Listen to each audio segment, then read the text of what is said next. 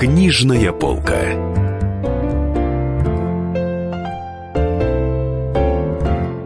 Друзья, это «Книжная полка» в студии спецкора «Комсомольской правды» Дарья Завгородняя, Денис Корсаков. В гостях у нас доктор филологических наук, индолог Александр Синкевич. Только что в серии ЖЗЛ э, в издательстве «Молодая гвардия» вышла его книга «Будда». Она вышла и в традиционном оформлении, и в подарочном оформлении. Э, и да, это жизнеописание принца Сидхарта Гаутамы, который впоследствии стал просветленным Буддой и который да, положил... Будда это не имя, Будда, Будда это это, это не имя, Будда это просветл... Э, значит просветленный. И положил начало э, буддизму, одной из крупнейших, величайших мировых религий. А, ну, ну ты давай, Давайте, да, поговорим для начала об историческом Будде. Насколько я понимаю, э, первые письменные свидетельства о его жизни, они появились через много лет после его смерти, после его перехода в Великую Нирвану назовем это так. Да, как совершенно верно. Они появились через несколько веков. Там, я думаю, что веков, ну, века через три, по крайней мере, два с половиной. И тут надо иметь в виду, что э, современные ученые в большинстве своем считают, что Будда э, ушел в великую нирвану за 16 лет до вторжения войск Александра Македонского в Индию а не за 216 или там 218 лет.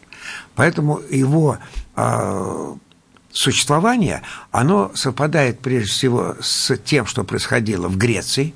Он был современником Платона, ну, я уже не, не говорю, что Сократа, и многих других великих философов греческих. И воздействие Диогена, и воздействие и идеи и также образы жизни подействовали на него, и идут просто сплошные заимствования. Может быть, он подействовал на них, или они на него, потому что а, Капиловасту находил этот город, где он появился на свет, находился на торговом пути, который шел через Персию а, в Грецию в итоге. И э, не так много надо было времени, чтобы достичь э, Греции или из Греции Индии можно представить, что в качестве толмачей в этих торговых э, караванах находились и э, люди, знающие и язык, и культуру как с родной страны, так и э, другой, куда они направлялись. А, это, во-первых. Во-вторых, исторический Гутама Будда никогда не был принцем, потому что а, он существовал в государстве, небольшом очень, читал, что некоторые считают, что это вообще 28 квадратных километров, который э, вообще был, это государство было республикой. И его отец, э, Сиддхартхи, он был э, избран. Другое дело, что он хотел стать наследственным уже, как обычно бывает со многими демократами. Ну. Сначала тебя выбирают, а потом, понимая, что ты погряз в том-то, в том-то, в том-то, в том-то, в том-то, ты от сузерена своего хочешь отделиться и э, сделать, стать таким, как сузерен, и прийти к другому сузерену, потому что этому сузерену важно, чтобы э, избирали его э, вассала, а не то, чтобы он там силу набирал. Поэтому э, произошла такая вещь, что, и это, на мой взгляд, я описываю в книжке, послужило уничтожением э, сородичей э, Сиддхартхи Гутамы, поскольку его отец начал э, тайную такую деятельность по тому, чтобы сделать ставку на э, сузерена другого э, царя Магадхи Бимбисара. И в силу вот, вот именно этих обстоятельств я рассматриваю многие поступки самого и отца Гаутамы, э, Сиддхартхи Гутамы и его самого. И это объясняет, мне кажется, вот моя э, гипотеза, которую я постарался представить так достаточно реально в образах, в действиях моих героев, достаточно убедительно, потому что иначе как-то ну, трудно объяснить, а почему всех уничтожили, да еще садистским образом таким. Ну, смотрите, вот э, жизненный путь Будды, который мы знаем, жизненный да. путь э, Сиддхартхи, он жил до 29 лет э, в роскоши, в неге, в наслаждениях, в сытости. У него был гарем, у него была жена, жена должна была родить. И все у него было более или менее хорошо, пока он однажды не выехал за пределы своего дворца – не проехался по дороге, и там у него был, э, был, были да. четыре встречи. Четыре встречи. Сначала он увидел старика, дряхлого, mm-hmm. совершенно несчастного, немощного старика, понял, что юность пройдет, молодость пройдет, все, это, все в этом мире кончится. Дальше еще хуже он увидел прокаженного, который весь в струпьях, в язвах, и понял, ему стало еще хуже. Потом он увидел погребальную процессию. Там разложившийся труп, э, человека хоронили, э, его сожгли, и в итоге там, согласно ритуалу, еще его сын э, проткнул копьем его череп, чтобы из этого черепа вышла душа. Тут ему стало совсем уже плохо, и он понял, что, в общем, жизнь... А до этого он не видел никаких страданий. До этого он да. не понимал. А, а по индусскому потом... обычаю, да, я проткнул. Это индусы так делают. Да. Я мы... присутствовал при этом. Да. да. С ума сойти. До сих пор. Да, а потом он увидел э, монаха, если я не ошибаюсь. Э, ну, аскет, видел, аскета, видел саду, аскета. Аскета. Да, да Монахов и, тогда еще не было. И решил, что вот надо отказываться от жизни э, полной э, там, значит, Ну да, если ты не будешь есть пирожков, да, то ты постигнешь быстрее смысл страданий. Вы очень точно все описали, Денис. А, но это мы говорим все же об историческом Будде. Поэтому, да, вот на, поэтому если возвращаться э, к реальному образу, то надо побывать в том месте, где он жил. И, и это невозможно даже представить, что там что-то было, что вы только что также описано пересказали из ну, это вот, канонических, да, э, его жизнеописаний. Да, я еще добавлю. И после этого он э, ушел из своего царства, ушел из дома и стал да. аскетом. Это было да. только начало. Да. Он ушел в леса почему-то да. куда-то. Леса, ну, леса, леса я, я вам сейчас объясню, почему да, в леса он ушел. Вот. А дело в том, что э, это было небольшое очень э, государство, которое э, было еще в вассальной зависимости и платило налоги. И представить, что он жил там в трех дворцах в связи э, с, с основными сезонами, как-то просто невозможно. То есть роскоши большой не было, на самом деле? Ну, вот был такой... дом такой, да, как обычно э, так, для богатых людей дом где, может быть, э, животные э, находились не в этом доме внизу, как хлеб располагается, как а у отдельно, бедных людей, как да, у бедных отдельно, людей. Да, отдельно. А в дом был такой обычный дом, которых, которые сейчас бывают, и вы их увидите на, на севере Индии, в, то, в той же долине Кулу, где жили Рерихи, Э, или уже поближе туда, к Непалу, где была территория тогда Индии, а, тогда, а сейчас э, находится государство Непал – и э, это, конечно, все живо... гарем, какой гарем, господи, тут даже, дай бог, на всю семью хватало, так сказать, достаточно еды, одежды, и они ни в чем не нуждались, поскольку он был правитель.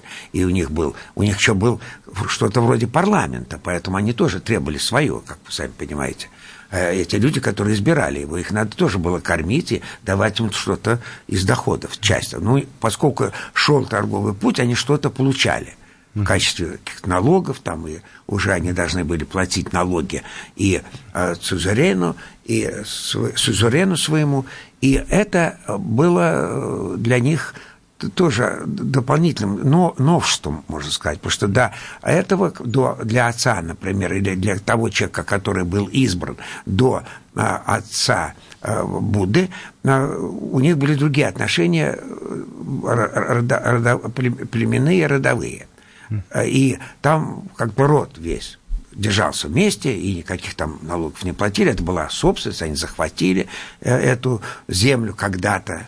Э, и э, поскольку они были чужаками, это тоже признается, и в связи с этим все время создавались такие ситуации, что они и отец Будды, и он женились на своих двоюродных сестрах. Потому что а... не могли породи... породниться с другими, они были чужаками. Я прошу прощения, мы сейчас прервемся на небольшую рекламу, а потом продолжим разговор с Александром Сенкевичем, автор... Автором жизнеописания э, Будды. Книжная полка. Здравствуйте, я Татьяна Навка, олимпийская чемпионка по фигурному катанию. Слушайте радио «Комсомольская правда».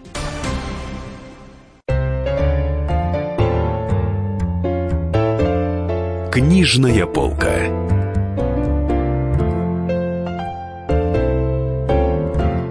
Дорогие друзья, это «Книжная полка», Денис Корсаков, Дарья Завгородня. А в гостях у нас Александр Николаевич Синкевич, профессор, большой специалист по литературе, доктор филологических наук, человек, который Индолог, написал... специалист Индолог, по да. Индии. Да, сейчас писатель да. Москвы. И, да. и, и самое, самое интересное... Был при советское время еще. Мы обсуждаем очень толстую книгу, которая у нас в двух вариантах. Вышла она в издательстве «Молодая гвардия» в серии «Жизнь замечательных людей». Называется она «Будда». На самом деле человека звали на самом деле э, Сидхарха Гаутама, и э, Будда означает просветленный. То есть это погоняло такое было у Сидхартхи Гаутамы после некоторых жизненных обстоятельств, которые мы сейчас обсуждаем. Вот он молодой человек, вот он вырос э, сыном правителя. Ну вот я небольшой так... олигархической да, республики. Мы тут, я обмолвился, сказав, что налоги надо было платить. И это уже... В, в том государстве, где, Ну, везде уже это было. Оказывается, Потому что создавались уже укрупненные довольно-таки государственные образования, и во главе их стоя, стояли уже цари. Угу. И это была, ну, правители, скажем, да, ну, цари, династийные были уже э, такие, создавались. Э, руководство становилось династийным. И надо было собирать налоги. То есть, э, во-первых, они воевали друг с другом, нужна была армия, поэтому забирали молодых людей из э, определенных каст, а в основном это были кшатрии, в армию. А кшатри Не... это, это что? Кшатри это воины. Это воины. Да. Брахманы, кшатрии, ремесленники, ваши и шудры. Потом, да. Это четыре варны основные. А, а шудры это слуги ну, крестьяне тоже, они тоже служат, они создают э, продукты. А крестьяне это ремесленники и земледельцы? Ремесленники, нет, это вайши могут быть mm тоже. И крестьяне тоже могут быть, которые собственники вайши. Mm А шудры, они не, имеют собственности. То есть, грубо говоря, священнослужители, воины, крестьяне да, и слуги. Да, да. да. И э, это, э, ну, когда появилась вот такая система налогов, то все должны были на эти налоги работать. И это было, вот, знаете, это настолько понятно, вот, например, нашим современникам, нам с вами, потому что если взять до 91 -го года и после 91 -го года, совершенно началась другая жизнь, другие социально-экономические отношения начались. Появились э, владельцы, богатые люди, которые владели, и служащие, которые э, работали на этих, э, этих людей состоя... ну, там заняло больше времени, чем у нас. Потому что у нас состояния были как-то мгновенно создавались ну, в течение там, 30 лет. Да, вот если брать время, почти что, да. И это, э, это, это больше, может быть, как-то мы больше восприняли это. У нас другая жизнь, массовая коммуникация существует, как-то так и до нас массу людей жило, мы-то жили отдельно, мы были в меньшинстве брать, даже если брать всю Восточную Европу, там даже Китай, может быть, там не в большинстве, но все равно. Ну да, Запад но жил все равно. так. Запад, Запад тоже, жил так. тоже это большое количество людей, и Африка, которая не была а, социалистической, и так коммунистической и так далее. И вот когда происходит вот такое, такое несчастье, для этих несчастных людей, что они налоги должны платить, что они должны как-то выживать, у них что-то То есть мирная, другое. спокойная, Они начинают что делать? Они начинают Воевать. убегать. Воевать они не могут, потому что а, те, которые должны воевать, они хотят а, а, как-то костить от армии тоже. А чё, зачем? А, а за, за кого они должны умирать? За то, чтобы какой-то царь должен э, э, покорить другого царя, а этому, этот царь еще от них налоги требует и требует, чтобы они погибали за то, чтобы он богател. Это тоже как-то... И вот огромное количество людей убегают. Куда они убегают? Где можно э, выжить? Это леса. Слава богу, там нету морозов, Гималаи, они все предгорье Гималаев, это все, где, где находился э, Сиддхартха Гутама. И там собирается очень много людей. И одновременно там существуют разбойники, поскольку торговые пути идут. И они, естественно, люди которые раньше убежали, они стали разбойниками.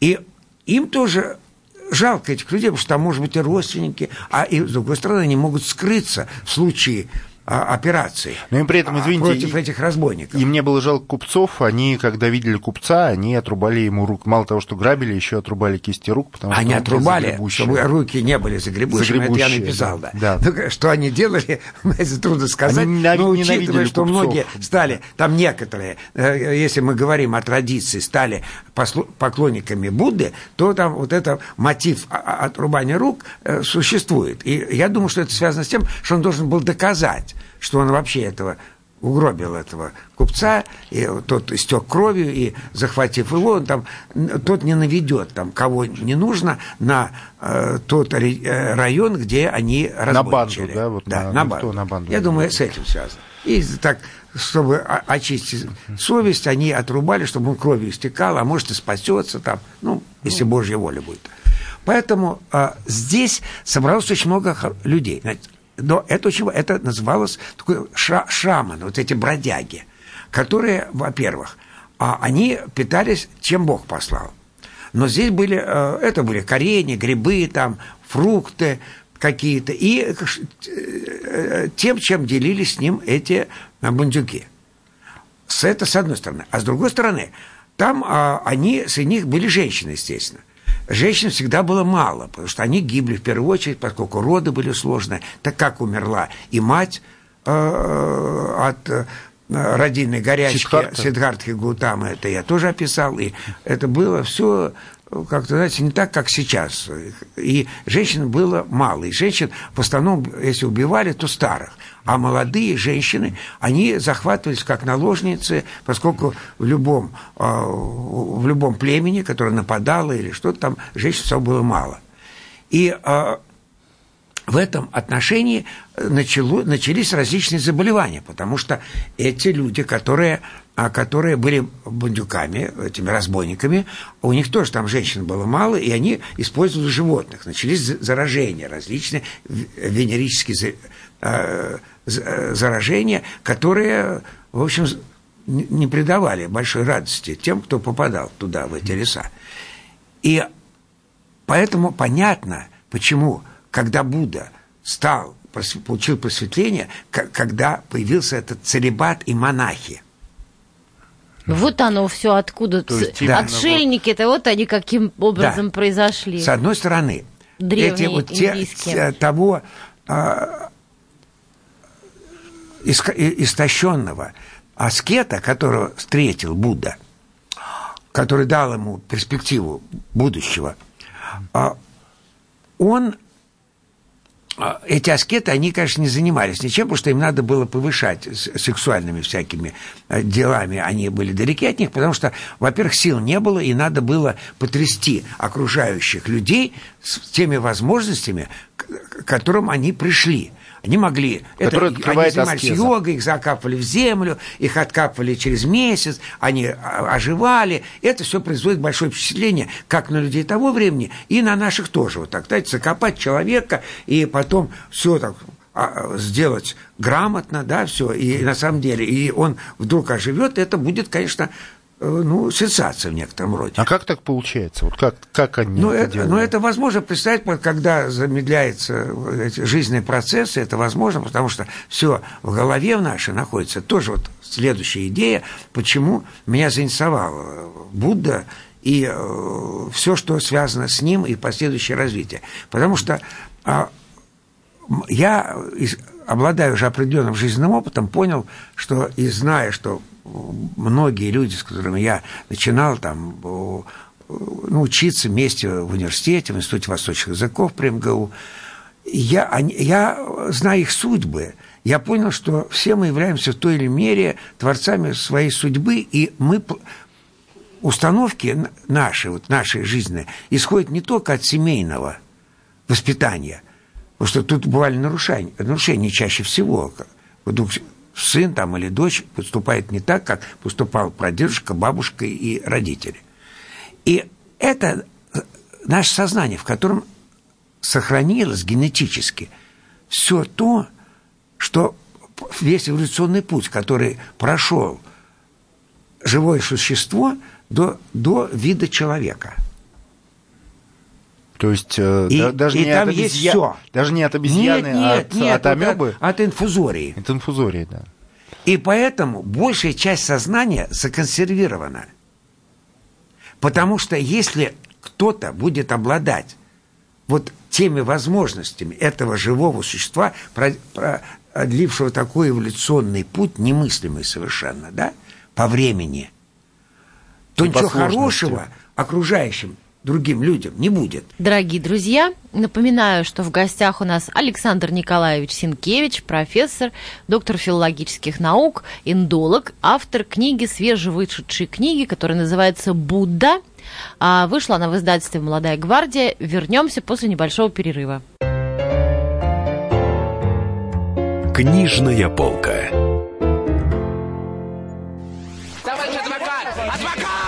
Спокойно, спокойно. Народного адвоката Леонида Альшанского хватит на всех. Юридические консультации в прямом эфире. Слушайте и звоните по субботам с 16 часов по московскому времени.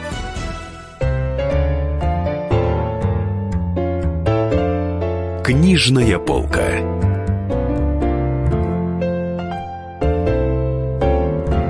В эфире «Книжная полка», Денис Курсков, Дарья Завгородняя. В гостях у нас Александр Синкевич, автор книги «Будда», которая вышла в издательстве «Молодая гвардия». Сначала в серии «ЖЗЛ», а потом еще отдельным красивым иллюстрированным изданием. Говорим мы про Будду и буддизм. Вот сансара, вот э, как определить э, точно это понятие? Многие путают. Но это, это, это бесконечный, это бесконечный круг, круг перерождений. Это жизнь, которая существует в бесконечном круге перерождений и различных модификаций и адаптаций. То есть, ин, иными словами, живой за счет, за да. счет гибели слабейших.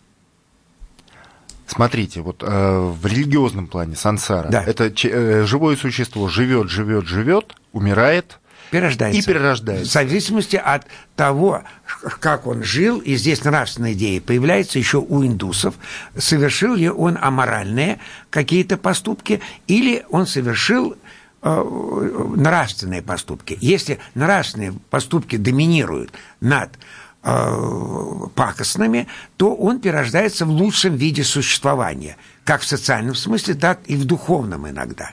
Но, включая богов, и боги индусские тоже подвержены этим бесконечным перерождениям и действиям кармы. Еще хочется сразу уточнить, что человек не просто вот, ну, люди думают, э, слышали песню Высоцкого, все хорошую религию придумали да, индусы, да. что человек живет плохо, да, да, и превращается в какое-то насекомое.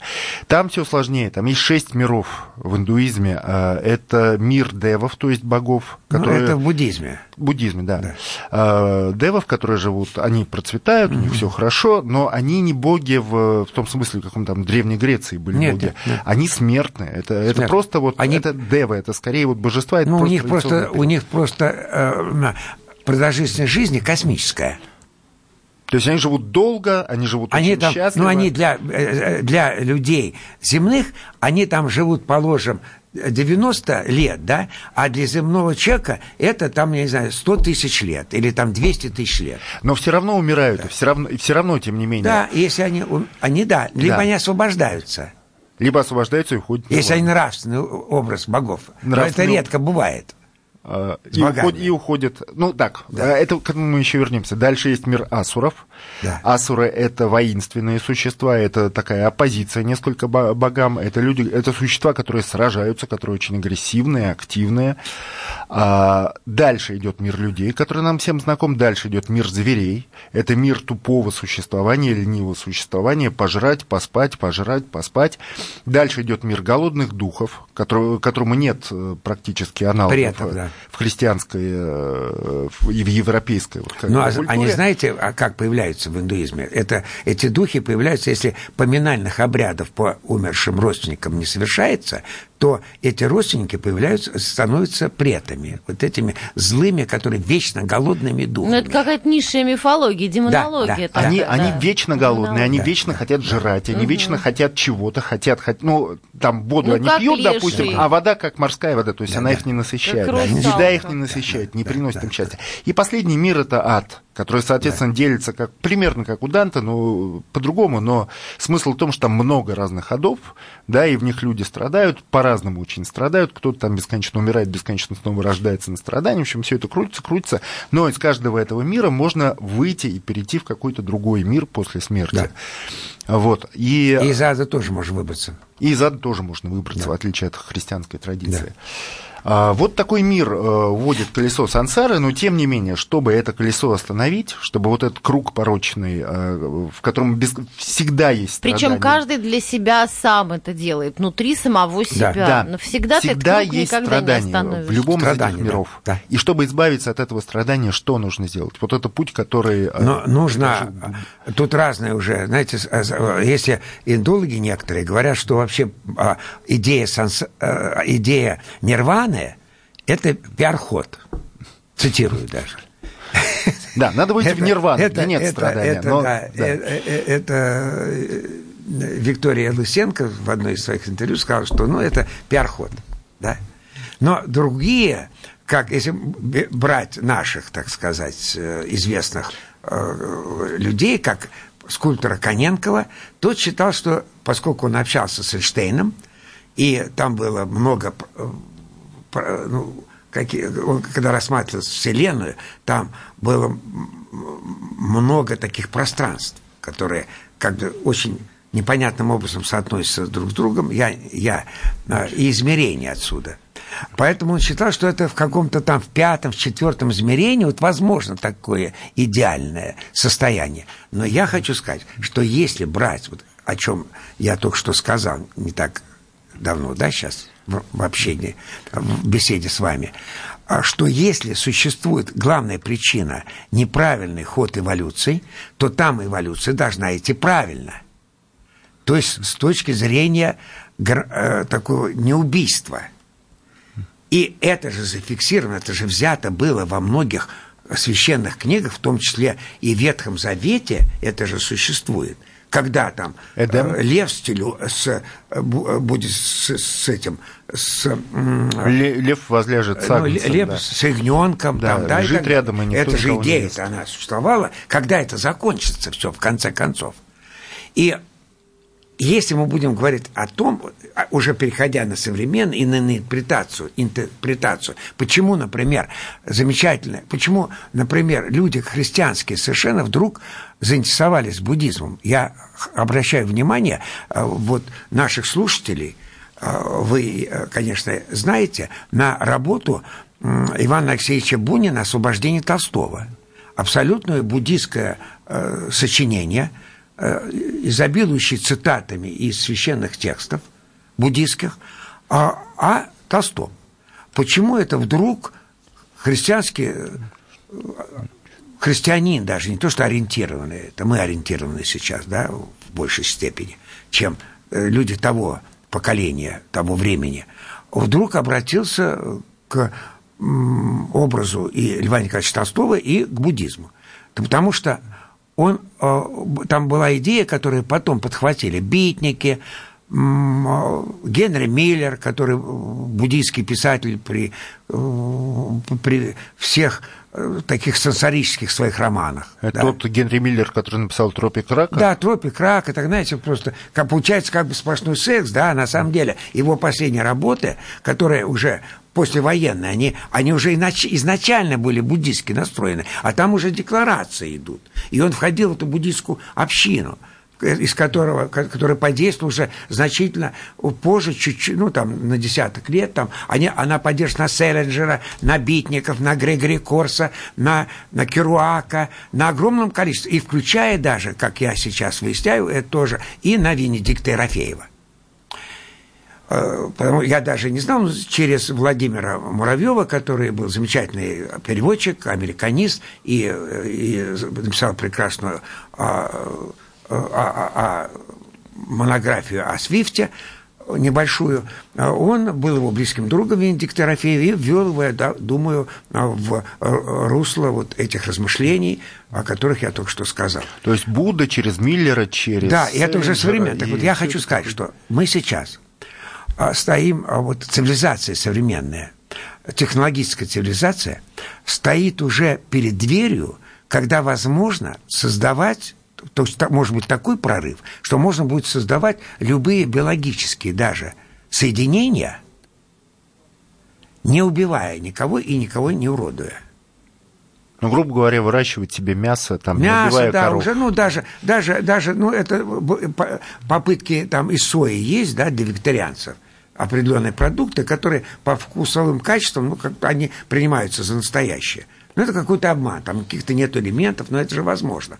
То есть здесь можно одну... Вот, вот мой личный опыт, да, и опыт людей, моих современников, говорит о том, что как только перестают убивать друг друга люди, ну, и, и, связанные с развитием цивилизации, да, то тут же начинаются немыслимые от, открытия. Вот смотрите, не было уже столько лет после Второй мировой войны такой глобальных войн. Слава Богу. И смотрите, сколько западный мир, каких результатов потрясающих достиг. Продление жизни, а, совершенно другое качество жизни, а, возможность преодолевать очень сложные заболевания, включая раковые, имплантация различных органов внутренних, включая сердце или элементы сердца – я уже про печень говорю, у меня полно людей, которых я знаю, живущих на Западе, у которых э, не своя печень, и у, у которых был рак печени.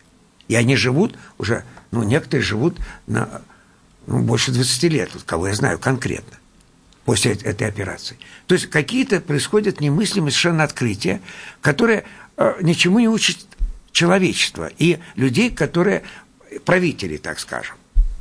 Ну, дело в том, что нам нужно все-таки вернуться к личности Будды, а Будда, Будда, к человеку, а первый, с которого он все первый, это началось. Он первый сказал это. Идея он первый сказал, пути. он, он был послан, отец рассчитывал на то, что он при, э, передаст какое-то послание, которое он передал Бембисаре, э, царю Магадхи, которого он хотел сделать своим новым сузереном, отец – но он же не стал заниматься, он же понял, что от правителей толка-то никакого нету. И это же во многом. Поэтому появилась идея, когда он понял, что аскетическая жизнь, как пример, ни к чему не приводит, надо создавать уже общину. И он тогда стал создавать, когда он, он понял смысл страдания, и посмотрите, причина, вот если так глубоко, глубоко, и как ее преодолевать, путь и возможность на преодоление – и это же, это же уже программа, которая а, развивалась разными сознаниями и в разные культурные эпохи и социальные эпохи. Но это были первые мыслители такого уровня, как и греки многие. Они тоже, это же о том же они думали – в определенном смысле это был первый мыслитель-гуманист, вы хотите сказать, да? Вот именно ну, были с греками вместе. Ну, наряду, Конечно, да, параллельно, да. в одну и ту же. Конечно, это был, это, это, это, не, это был не только гуманист, что гуманист. Это частное дело, да, гуманист mm-hmm. или не гуманист. А он понял, что мы если человечество будет идти по пути вот этой эволюционной, оно неминуемо себя уничтожит. Потому что в основе его лежит идея развития, когда сильный убивает слабого – идея убийства. Иначе развития нету. И он понял, и отсюда появилась идея, которая потом была воспринята Христом, я думаю.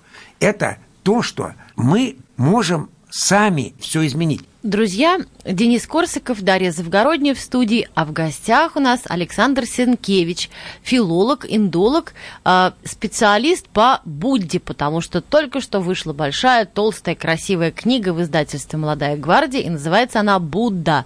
И говорим мы о Будде и о буддизме, в том числе в нашей жизни современной. Вернемся после небольшого перерыва. Книжная полка. Всем привет! Я Хиловиса из группы «Мельница». Слушайте радио «Комсомольская правда».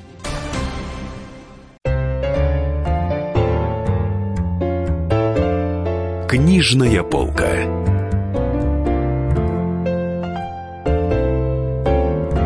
Друзья, в эфире «Книжная полка», Денис Корсков, Дарья Завгородняя, спецкор «Комсомольская правда» в гостях. У нас филолог, эндолог э, Александр Сенкевич, писатель еще Александр Сенкевич, автор книги «Будда», которая только что вышла в издательстве «Молодая гвардия» в серии «ЖЗЛ». И говорим мы про Будду и буддизм. Будду в последние годы, в последние десятилетия его жизни даже окружало много людей. Это, много. это были его ученики, это были... И но, те... они, но они окружали, когда были ретриты, когда он комментировал основные постулаты своего учения. Ретриты, а это, потом они э, ретриты это несколько месяцев, э, в течение да, которых ну, Будда, Будда сезон бесед... дождей. Да, сезон дождей, выходить на улицу там, да, незачем. змеи там выползали. Да, змеи выползали. И Будда ходить. сидел под навесом с своими учениками, да, там да, дождь да. шумел, ну, и он рассказывал там, им... Это, властители много подарили недвижимости беседу. разные. И там не только под навесом, там были приличные довольно-таки помещения, так понимаю. Да. Но да. кроме учеников, там же было огромное количество людей, которых хотели его просто убить которые считали, что он совершает святотатство, например, что он посягает ну, да, конечно, на, хотели, на установленные да. Ну, там, знаете, там так много людей-то не было, чтобы так тысячи, я думаю, это... Ну, не то, что тысячи, да, да там, но... Там было ну, достаточно много людей, но там э, они хотели убить, но, с другой стороны, э, уже люди, которые были э, царями в тот момент, они были его поклонниками, они как-то ну, думали о том, как сохранить ему жизнь, а потом, когда он уходил, ну, понимаете, это один из аскетов, кто знает, Будда он, не Будда. Вообще. И он просто... Ну, в итоге его э, там отравили свининой или случайно. Вы считаете, его отравили все таки Ну, а кто знает вообще. Знаете, вообще я могу сказать, что, понимаете, это может быть, так если смотреть, это, может быть, был не один человек Будда. Потому что того же Будды звали, между прочим, и Джину, а Махаверу. Это? это это основоположник э, направления джайны. Джайнизм. И также да. ходили они голыми, Будда ходил голым. Будда это не имя, это, это до того, как получил просветление. Это эпитет. Да. Он, тоже, он тоже ел фекалии свои, как джинны, там много чего делал. Да. Что, а Будда а тоже ел фекалии? Да, он же был аскетом. Это когда, да, у него был период, когда сначала первую часть жизни он жил в роскоши, напоминаю, как принц Гаутама, Сиддхартха Потом стал Гаутама. как аскет. Потом стал как аскет, жить в грязи, в лесу, да. обмазавшийся грязи, да. поедающий фекалии, претерпевающий максимальное унижение собственного тела. Потом да, понял, да. что ни к чему это не приведет. Да. Выбрал это срединный путь. Написал художественно. Выбрал срединный путь, который есть буддизм. А, а был ли вот этот эпизод, э, после которого он выбрал срединный путь, что не надо ни к роскоши пристращаться, ни себя морить голодом. Был ли этот эпизод, когда девушка дала ему пирожок? И он его съел Нет, или кашу, не пирожок. Или кашу, кашу, да. Кашу, рисовую кашу там, на, да. Но он понял, да, потому что он понял, что, э, во-первых, но там есть другая вещь, что, знаете, он он там чего-то, сейчас я помню. Он выбрался... Он, он, вы... Понимаете, он, он еще против течения поплыл предмет. Он просто понял, что вот это опять идея – что вот это неправильная эволюция, что все равно это возможно. Что против Возможно. течения можно Нет, поплыть. Может, ситуация, может поплыть, да, ситуация была такая. Он вы, вышел из леса, облепленный грязью, полумертвый да. уже, вот отказавшийся от всей своей аскезы, вышел к реке, увидел там э, бедную женщину. Нет, он не мертв, потерял мертв, сознание. Потерял сознание. Она его привела. Не-не-не, потом он увидел мертвую женщину. А, нет, это э, нет. Труп. Он... И снял с нее кусок ткани, она была завернута в хорошую ткань, э, снял с себя все ошметки, которые на нем были, оделся в эту ткань, бросился в реку, река его вынесла к дому, где жила добрая девушка, которая накормила Но ну, его рисовой один кашей. Вариант. У меня немножко другие там истории рассказываются. Ну да. А у вас это... какие-то? Да и автору книги-то Нет, ну это все правильно, что вы рассказываете. Это только так несколько, некоторая последовательность. Потому что она его, его вынесла, да, река, но она его увидела. Это девушка, которая все время ему предлагала эту кашу.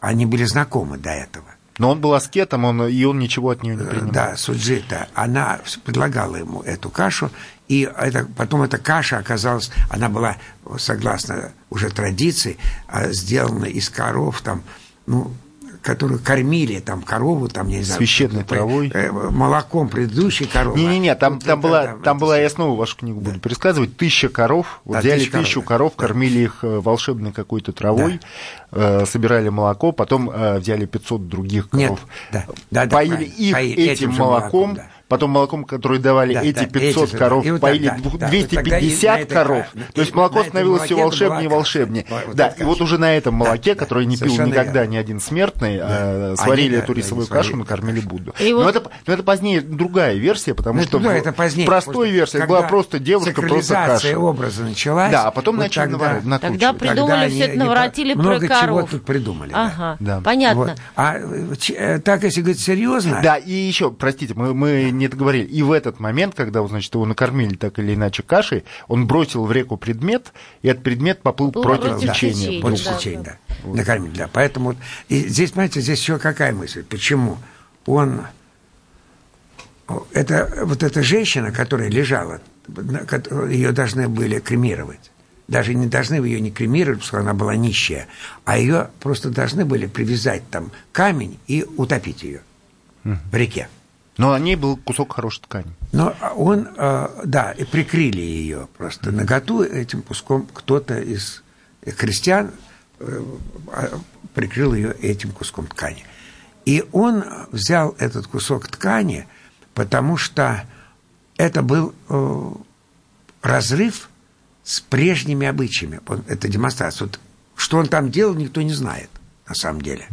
Но это было важно символически подчеркнуть, что он с миром индуизма разрывает свои отношения. Потому что в индуистском мире нельзя было брать такие, такую Нельзя, ткань. да. То есть это было да. святотатство да. с это, тела вот покойника. Это все время массу вещей, что он разрывает с индуизмом.